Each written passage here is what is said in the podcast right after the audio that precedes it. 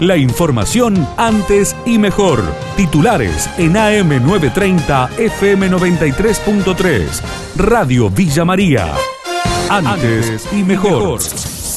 Definen el protocolo para los actos de egresados en ambas villas. Las pautas para poder realizarlos están casi listas y se van a presentar en las próximas horas.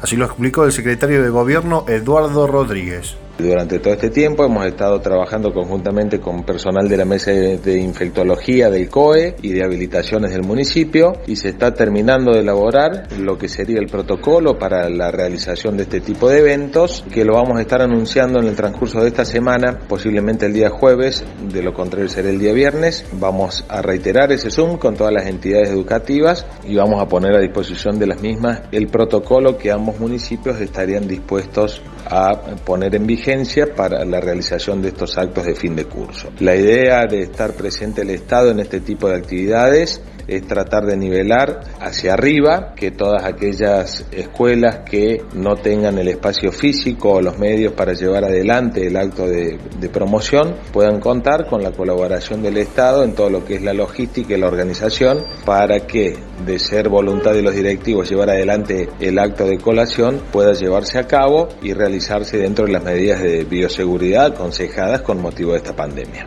Para el titular de Atilra es inviable cumplir los protocolos para abrir las piletas. Pedro Fernández, secretario general del gremio, fue consultado por Radio Villa María. Y casi inviable cumplir con los protocolos para, para los predios. Realmente nosotros que tenemos 1.800 afiliados, se nos hace imposible cumplirlo, eh, no vamos a poder digitar quién tiene que ir, quién no tiene que ir, porque de acuerdo a la capacidad del predio y a los protocolos que nos exigen, hay gente que va a poder entrar, hay gente que no, va, no lo va a poder hacer, depende del día.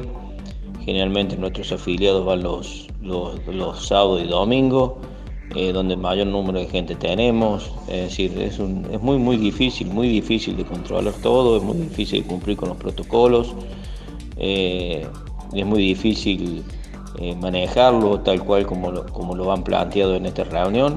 No sé si, si todo lo que está habilitado en todos lados cumplen con estos protocolos, porque eh, realmente yo creo que no, no, no es inviable el, planteamiento para habilitarlo tal cual como lo, plantean es inviable. Inauguraron en Villas Casubi el polo educativo, el informe del colega Juan Manuel Ferreira.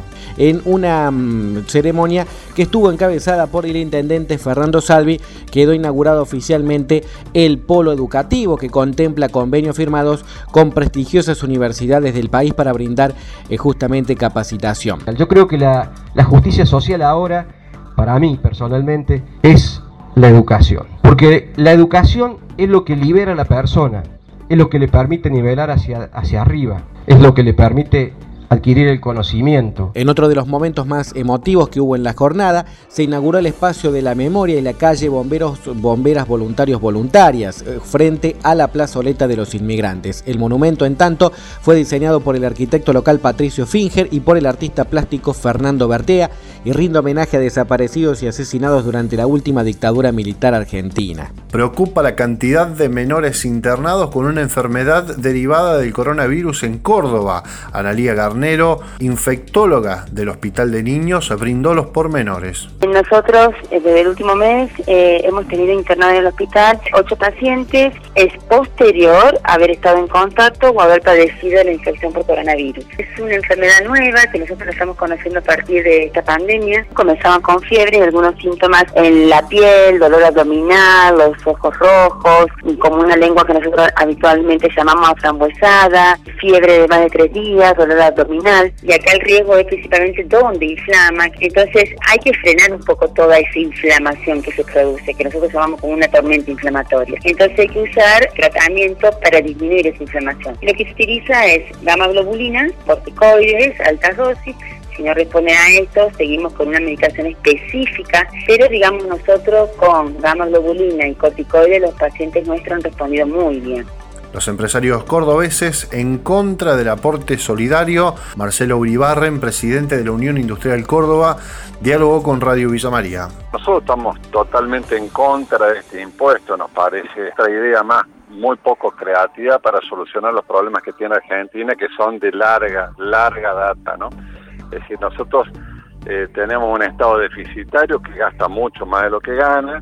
Eso, por supuesto, se ha incrementado con la pandemia y justifica el hecho de la alta emisión que hemos tenido, los ATP y los IFE y todo eso. La acción para salir de esta situación es justamente generando riqueza y no impuestos, porque eh, para poder salir de una, eh, de una inflación que es complicada, de una desocupación que ha crecido enormemente y una pobreza que también lo ha hecho, no lo vamos a solucionar aumentando impuestos, sino generando riqueza. estamos cobrando impuestos a aquellas a los funcionarios, dueños o gerentes de las empresas más importantes de Argentina o que tienen un fundamento en, con respecto al pago muy alto y son las empresas más productivas de Argentina. La información de Villa María y la región. AM930, FM93.3. Radio Villa María. Antes y mejor.